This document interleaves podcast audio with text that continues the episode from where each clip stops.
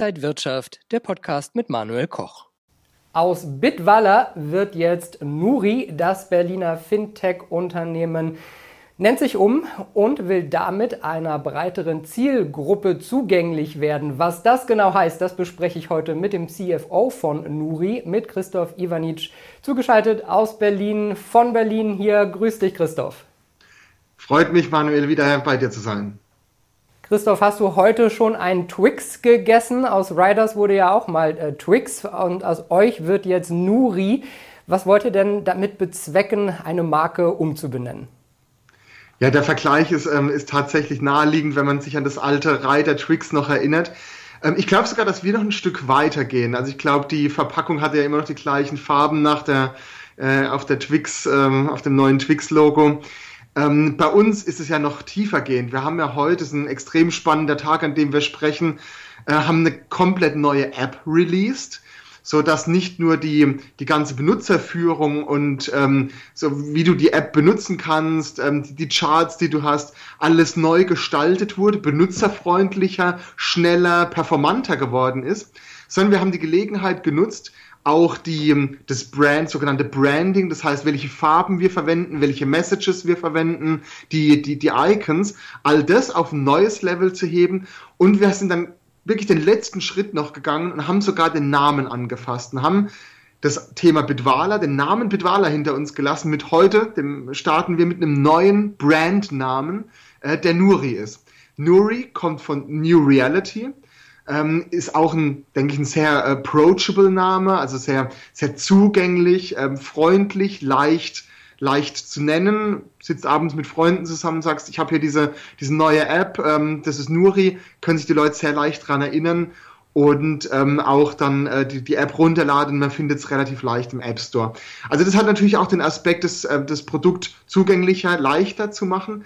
Ähm, aber es hat noch einen weiteren Aspekt, den wir insgesamt, der, der sehr zu unserer Unternehmensstrategie passt, äh, wir haben jetzt schon gesehen über die letzten Jahre, dass Bitwala der, der Platz war, wo vor allem Leute, die sich mit Bitcoin so ein bisschen befasst hatten und schon immer irgendwie interessiert waren, den Zugang endlich gefunden haben. Endlich ein Produkt, das, äh, das Zugang zu Kryptowährungen ähm, erfahrbar macht in einem, in einem Umfeld, das gewohnt ist. Also wir haben ja ein, ein Girokonto, wir bieten ja ein, ein bekanntes Finanzprodukt an. Du bist nicht auf einer komplizierten Exchange.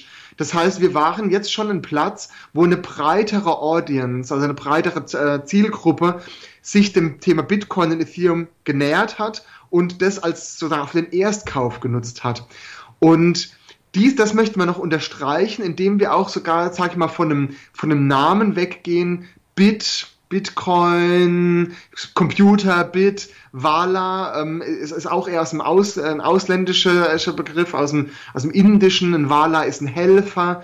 Ähm, das hatte zwar eine Bedeutung und ähm, war auch für unsere frühe Community, glaube ich, äh, die deutlich technischer war, hatte das, ähm, glaube ich, einen ganz guten Klang. Aber jetzt, äh, wie gesagt, für diese breitere Zielgruppe, die weniger technisch ist, ähm, haben wir jetzt einen Namen gewählt, der, der weniger nerdy ist und der äh, sehr leicht zugänglich ist ähm, und nicht ähm, eher so ein Gesprächsöffner ähm, auch, als dass es so mit Bitcoin, Bit ähm, vielleicht auch gleich irgendwie eine gewisse Komplexität bei den Leuten hervorruft. Ähm, und äh, das hoffen wir damit zu bezwecken. Ihr hattet jetzt über 200.000 Kunden. Ändert sich für die was? Und für die neuen, wenn ihr neue Zielgruppen ansprechen wollt, was sind denn die neuen Zielgruppen, die ihr da gerne haben wollt? Leute, die nicht nur auf ja, Bitcoin und Co. aus sind? Genau, also wenn du bisher schon Kunde bei uns warst, dann bist du heute tatsächlich mit dem neuen äh, Icon aufgewacht in deinem, in deinem Handy. Also, oh, da war, da, gestern war doch da noch Bitwala auf dem Screen. Ähm, wir haben natürlich auch eine E-Mail geschickt, wir haben eine Push-Nachricht in den Screen eingeblendet. Bitwala heißt jetzt Nuri, äh, um die Leute auch abzuholen. Wir haben, wir haben, ein schönes Video online gestellt, wo man so ein bisschen ähm, reinkommt in, in, die, in die neue Marke. Und ich glaube, unsere Bestandskunden sind in eine richtig gute App heute reingekommen. Ähm, wie gesagt, wir haben die letzten Monate genutzt. Wenn du eh alles anfasst, wenn du, wenn du alle Menüs, alle Farben, alles in, in die Hand nimmst, dann kannst du richtig nochmal aufräumen, du kannst nochmal rearrangieren. Wir haben sehr viele User-Tests mit Bestandskunden gemacht, um auch nochmal zu lernen, wie jetzt nach zwei Jahren die App einfach noch intuitiver benutzbar sein kann, welche kleinen Features ähm, ähm, noch in dem Bestandsprodukt einfach noch besser benutzbar sein können. Ähm, ich, zum einfaches Beispiel, die, die, ähm, die Charts, die wir haben, sind, glaube ich, viel besser benutzbar geworden. Wenn du klickst von, von Tag auf Monat, lädt der Screen auch viel schneller und passt sich an. Also die Performance der App ist besser. Und ich glaube, das war heute schon auch für einen Bestandskunden, der sagt, es mir jetzt nicht so wichtig, ob die App blau oder grün oder lila ist. Äh, für den Bestandskunden ist einfach eine bessere App heute. Ähm, aber ich hoffe doch auch, dass viele von dem, von dem frischen Design begeistert sind. Ich persönlich bin es. Ich mag, ähm, dass wir jetzt nach zwei, drei Jahren auch weg von dem, von dem Blau-Weiß gegangen sind zu frischen Farben, sehr modern. Ähm, auch die, äh, die, die verschiedenen Icons und Bilder, die integriert sind, sind finde ich sehr ansprechend geworden. Ähm, und jetzt, welche Zielgruppe kann man damit auch noch erweitern. Und ich würde nicht sagen, dass es für uns nur eine neue Zielgruppe ist, sondern wir haben ja gelernt, wo sich unser Produkt so ein bisschen gefunden hat und wo die Kunden uns gefunden haben. Und das ist, wie gesagt, ein Segment von Leuten, die grundsätzlich an Kryptowährungen interessiert sind, die grundsätzlich eher an Investieren als an Traden interessiert sind. Also Kunden, die jetzt nicht irgendwie hier, ich möchte eine Limit Order einstellen, es ist 0,25% hochgegangen, jetzt muss ich irgendwie schon raus, muss dann meinen Gewinn mitnehmen, äh, Push-Nachricht hier und da, ähm, irgendwie was ich, Altcoin Trading. Das sind nicht unsere Kunden. Unsere Kunden denken langfristiger und haben eher eine Buy-and-Hold-Strategie und ähm, deswegen sind es häufig auch Leute, die die das Thema Bitcoin jetzt über Jahre verfolgen, schon immer mal was machen wollten, aber auch wissen, dass sie den Markt nicht schlagen können und deswegen eher einmal reingehen, liegen lassen, mal nachkaufen, vielleicht mal eine Spitze mitnehmen, ein bisschen was verkaufen in der Spitze. Und ich glaube, das ist ein Kundensegment, was sich sehr stark erweitern lässt, weil das sind ja all die vielen Leute, die ähm, in ihrem, die aktuell in ihrem Anlageuniversum, die neben Aktien, Immobilien die schon wissen, dass Kryptowährung zur, zur weiteren Diversifikation ein wichtiger Bestandteil wird, dass diese Asset-Klasse sich jetzt gesettelt hat, dass diese Asset-Klasse da ist, dass man sie berücksichtigen muss. 5% des Portfolios, 10%, wie auch immer. Ähm, und da sind viele gerade auf der Suche nach einem Produkt, was, was nicht abschreckend ist, was zugänglich ist. Und ich glaube, so haben wir unsere Marke jetzt ähm, sehr gut aufgestellt, zum Beispiel auch, und ich, ich nehme jetzt nur mal ein Beispiel von einer, von einer Zielgruppe, die aktuell in Kryptowährungen noch viel zu unterrepräsentiert ist. Ähm, es ist häufig noch sehr, sehr männlich. Es ist häufig 40 plus. Es sind, wie gesagt, häufig Leute, die ihren IT- und Finanzhintergrund haben oder auch schon Trading in anderen Assets machen. Ähm, und ich glaube, wir haben jetzt eine sehr, eine Marke, die auch sehr ein diverseres Publikum anspricht, es, glaube ich, auch im Sinne der Zeit ist, ähm, auch den Zugang zu Finanzanlagen zu schaffen für breitere Bevölkerungsgruppen. Wir haben vor gut einem halben Jahr gesprochen, da hast du gesagt, euer durchschnittlicher Kunde ist eher um die 40 und jede Transaktion ist eigentlich auch vierstellig. Das spricht dafür, dass die Leute auch wirklich, wie du auch gerade gesagt hast, diesen langfristigen Horizont haben, keine Daytrader sind und das als Investment sehen, langfristig auch in Kryptos zu investieren. Genau, also wir sind jetzt nicht eine Trading-App, die wo vielleicht sogar, sag ich mal, die GameStop-Trader dann anfangen, Krypto zu traden. Deswegen auch eine sehr klare Selektion und Kuration. Also wir haben nur, in Anführungszeichen, nur Bitcoin und Ethereum. Ähm, aber genau aus, aus dem Hintergrund, weil wir den Kunden ja nicht verwirren wollen. Wenn du jetzt, ähm, wenn du jetzt noch Litecoin und irgendwelche anderen Coins hast, dann sind viele, die neu in den Space kommen, sagen ja, ja, hm, das ist ja jetzt billiger als Bitcoin. Bitcoin rangiert irgendwo bei, bei, bei 30, 40.000, Litecoin bei ein paar tausend. Ist es vielleicht zukünftig dann genauso viel wert wie Bitcoin? Mache ich da ja mehr Gewinn? Und machen dann vielleicht eine falsche Investitionsentscheidung, weil sie eher durch durch die ähm, weiteren äh, Kryptowährungen, die jetzt nicht so bekannt sind, eher verwirrt werden und auf eine falsche Fährte gebracht werden. Das heißt für uns, wir sehen als, auch als, Kur als Kurationsfunktion die wirklich relevanten äh, Kryptowährungen anzubieten, die etabliert sind, die sich in diesem Asset-Mix jetzt auch in einem breiteren Portfolio ähm, von, von einem Kunden, der jetzt, wie gesagt, kein, kein ähm, sophisticated Trader ist, finden sollten, unserer Meinung nach. Ähm, und da, glaube ich, haben wir das Produkt drauf zugeschnitten. Das heißt aber nicht, dass wir nicht weitere Produkte anbieten wollen, weitere Anlagemöglichkeiten. Also wir arbeiten intern sehr gezielt daran, weitere Investitions- also wieder hier Investitionen, nicht Trading-Möglichkeiten für den Kunden zu schaffen, um sich in dem Nuri-Produkt, das wir als, als ähm, auch mit dem Slogans Grow Your Wealth, Grow Your Money, wir sehen das als als ein bisschen eine nachhaltigere Funktion, sich Vermögen aufzubauen. Und das muss sich ja nicht unbedingt nur auf Bitcoin und Ethereum beschränken. Es gibt ja auch weitere Anlageklassen, die wir erschließbar machen wollen. Wie gesagt, weniger in einem Trading, mehr in einem Anlage- und Investitionsprodukt, ähm, äh, wo du langfristig dir dein Vermögen in der App aufbaust. Erklär uns doch nochmal genau euer System. Also man hat ein ganz normales Girokonto, man bekommt eine Visa-Debitkarte dazu und man hat eben die Möglichkeit, in die Kryptos zu investieren. Ganz genau. Also am leichtesten vergleichst du den Zugang zu unserem Produkt mit deiner Banking-App. Also weiß nicht, ob du eine Sparkassen-App, eine Comdirect-App, eine Deutsche Bank-App auf deinem Handy hast. Aber grundsätzlich, unser Produkt ist ein deutsches Bankkonto.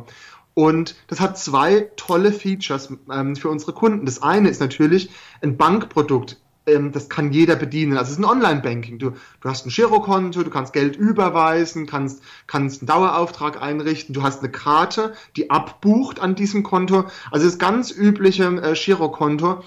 Ähm, und du musst nicht irgendwie jetzt eine Exchange bedienen und du musst oder das ist, ein, das ist nicht irgendwie eine Trading App, die dich mit Funktionalitäten überfordert, sondern es ist wie dein Online Banking bei deiner althergebrachten Bank.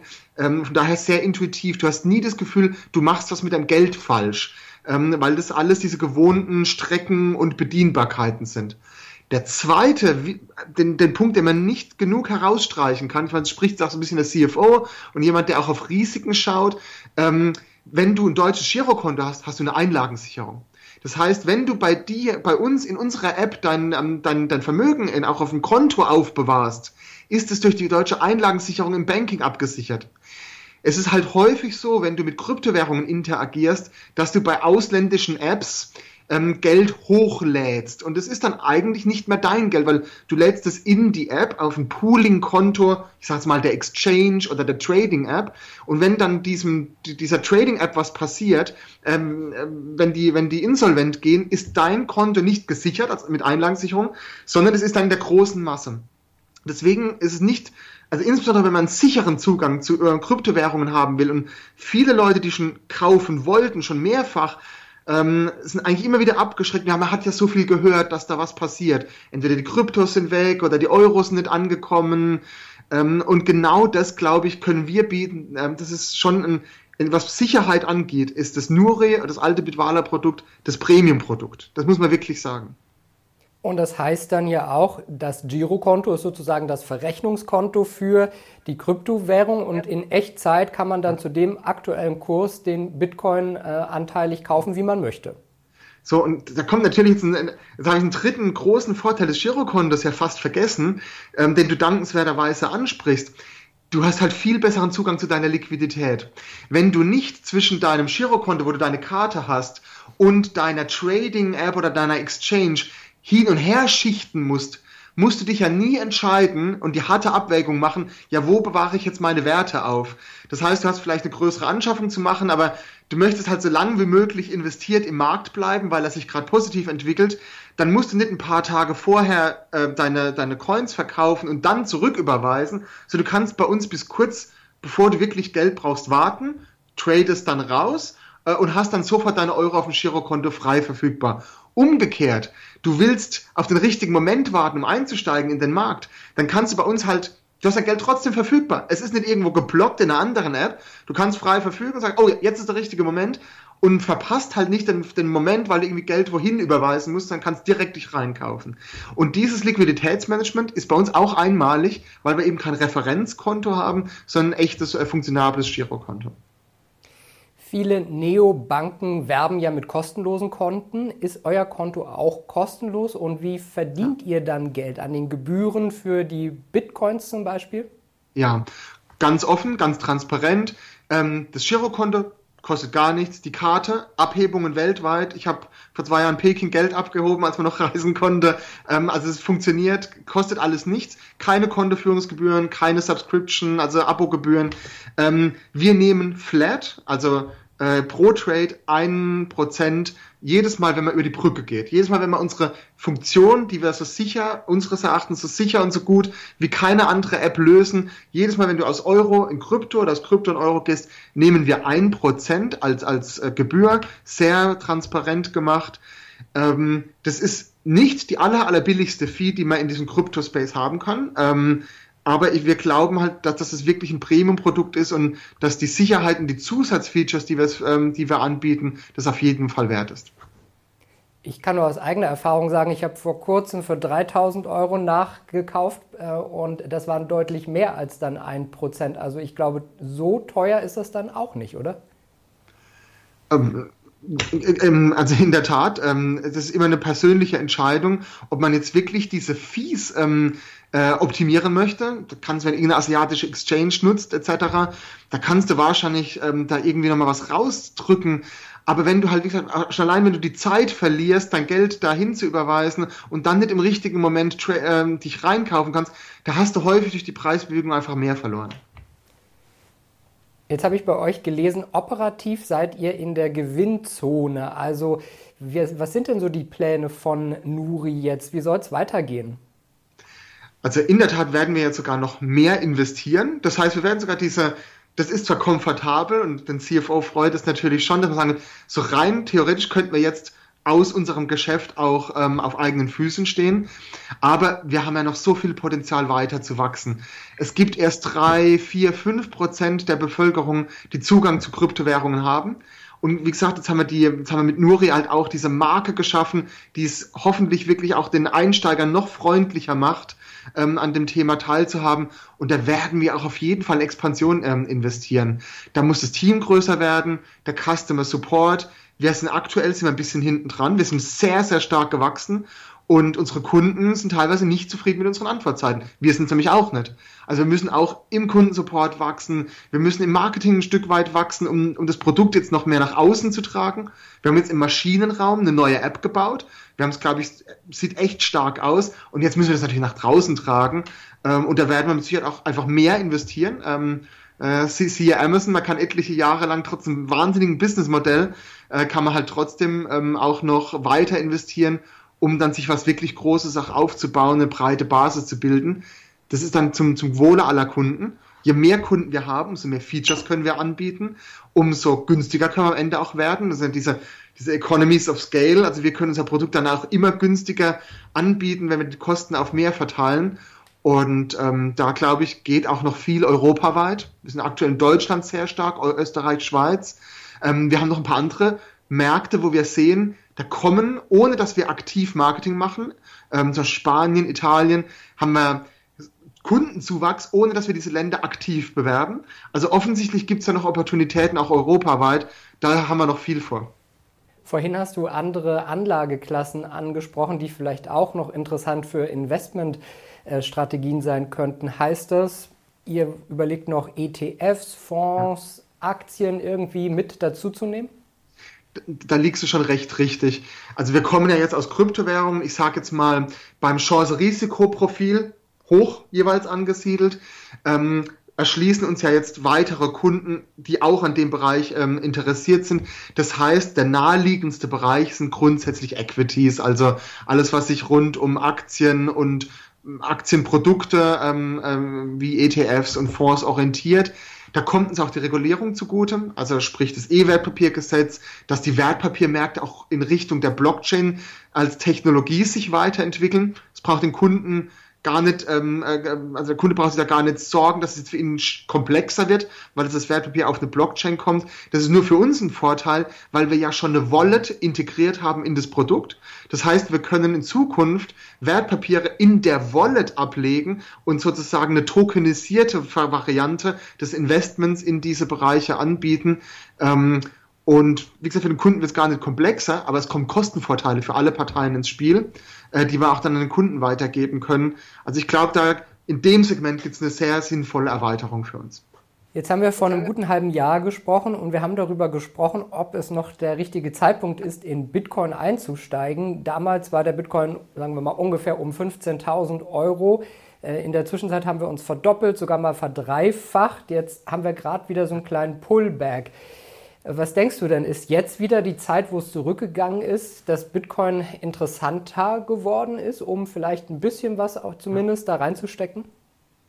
Genau, also ähm, jetzt ich selbst, ähm, äh, jetzt bin ich jetzt jahrelang täglich von morgens bis abends beruflich in den Kryptomärkten. Ähm, also man schlägt einfach nicht den Markt. Man, das eigene Gefühl für den Markt ist häufig durch die Psychologie, die dahinter steckt, durch die starken Bewegungen, durch die großen Volatilitäten, ist so schwer abzu, abzumessen und den Markt zu schlagen. Ähm, was ich jetzt über die Jahre selbst gemacht habe, glücklicherweise mit dem Großteil, ist, ich glaube einfach grundsätzlich an diese Asset-Klasse.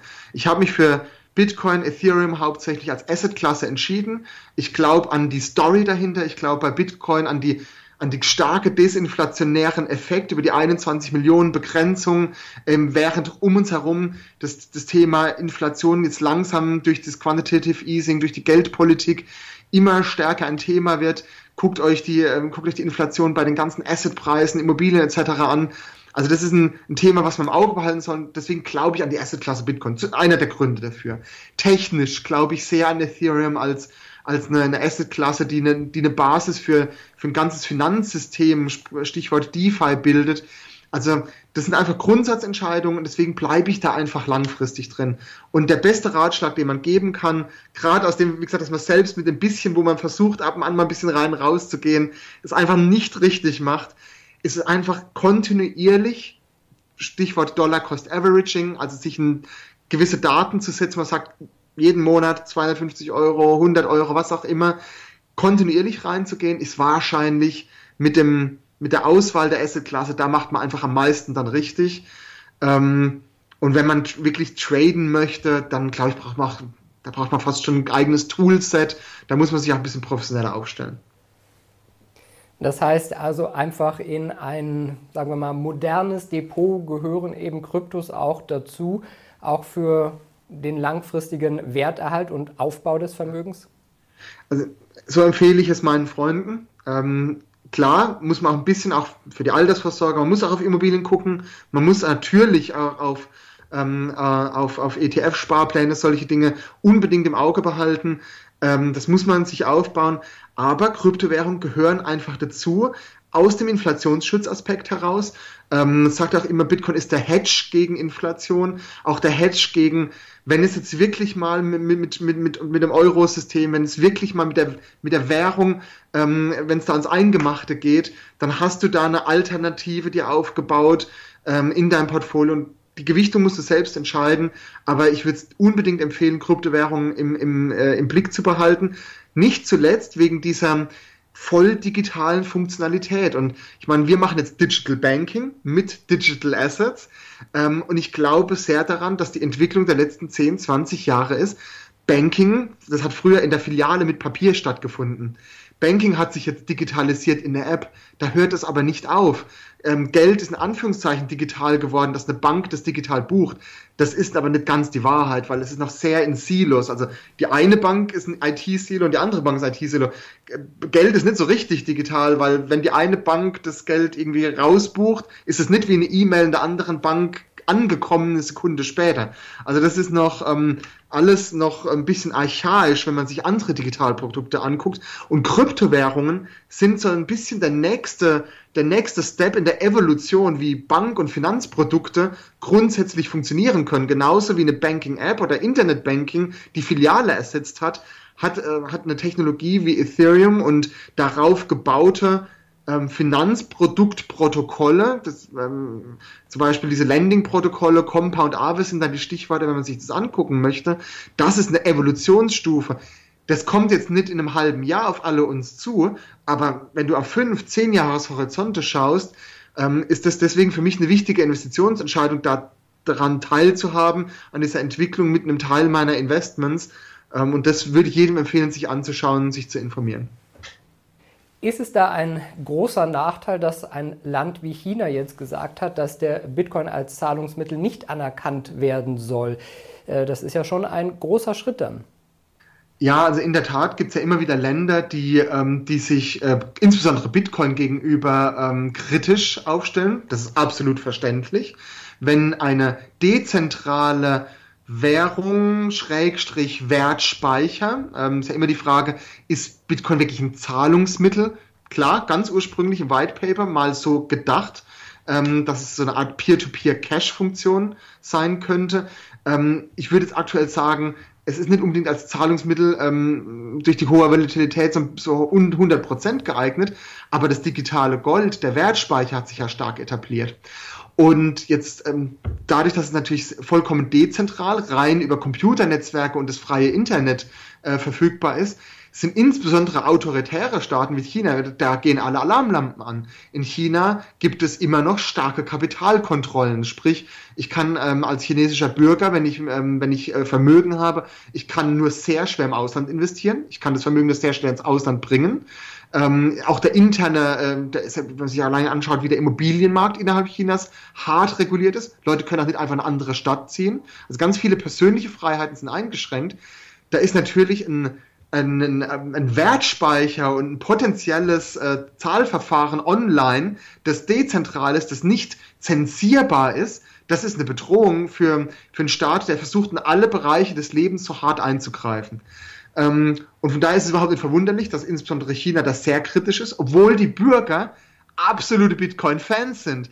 Ähm, Asi Asiaten, das wissen wir ja alles, sind extrem digital affin, äh, sind extrem, ähm, äh, Bitcoin ist extrem weit verbreitet in China und da ist nämlich auch schon dann die Wahrheit. Wie stark kann selbst ein autoritäres Land wie China denn wirklich die Verbreitung von Bitcoin über die über, über, über Online-Kanäle tatsächlich unterbinden? Ähm, äh, insbesondere wenn es ums Geld geht, da sind die Bürger manchmal noch ein bisschen kritischer, als wenn es um Informationszensur geht. Ähm, das lasse ich die Leute nicht so einfach nehmen. Von daher sehe ich das jetzt für Bitcoin gar nicht so kritisch. Ich glaube, das hat man schon rausgehört.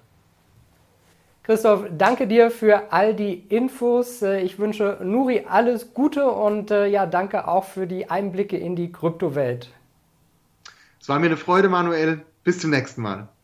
Christoph Ivanic war das, der CFO von Nuri. Danke dir und danke Ihnen und euch, liebe Zuschauer, fürs Interesse. Bis zum nächsten Mal. Alles Gute. Und wenn euch diese Sendung gefallen hat, dann abonniert gerne den Podcast von Inside Wirtschaft und gebt uns ein Like.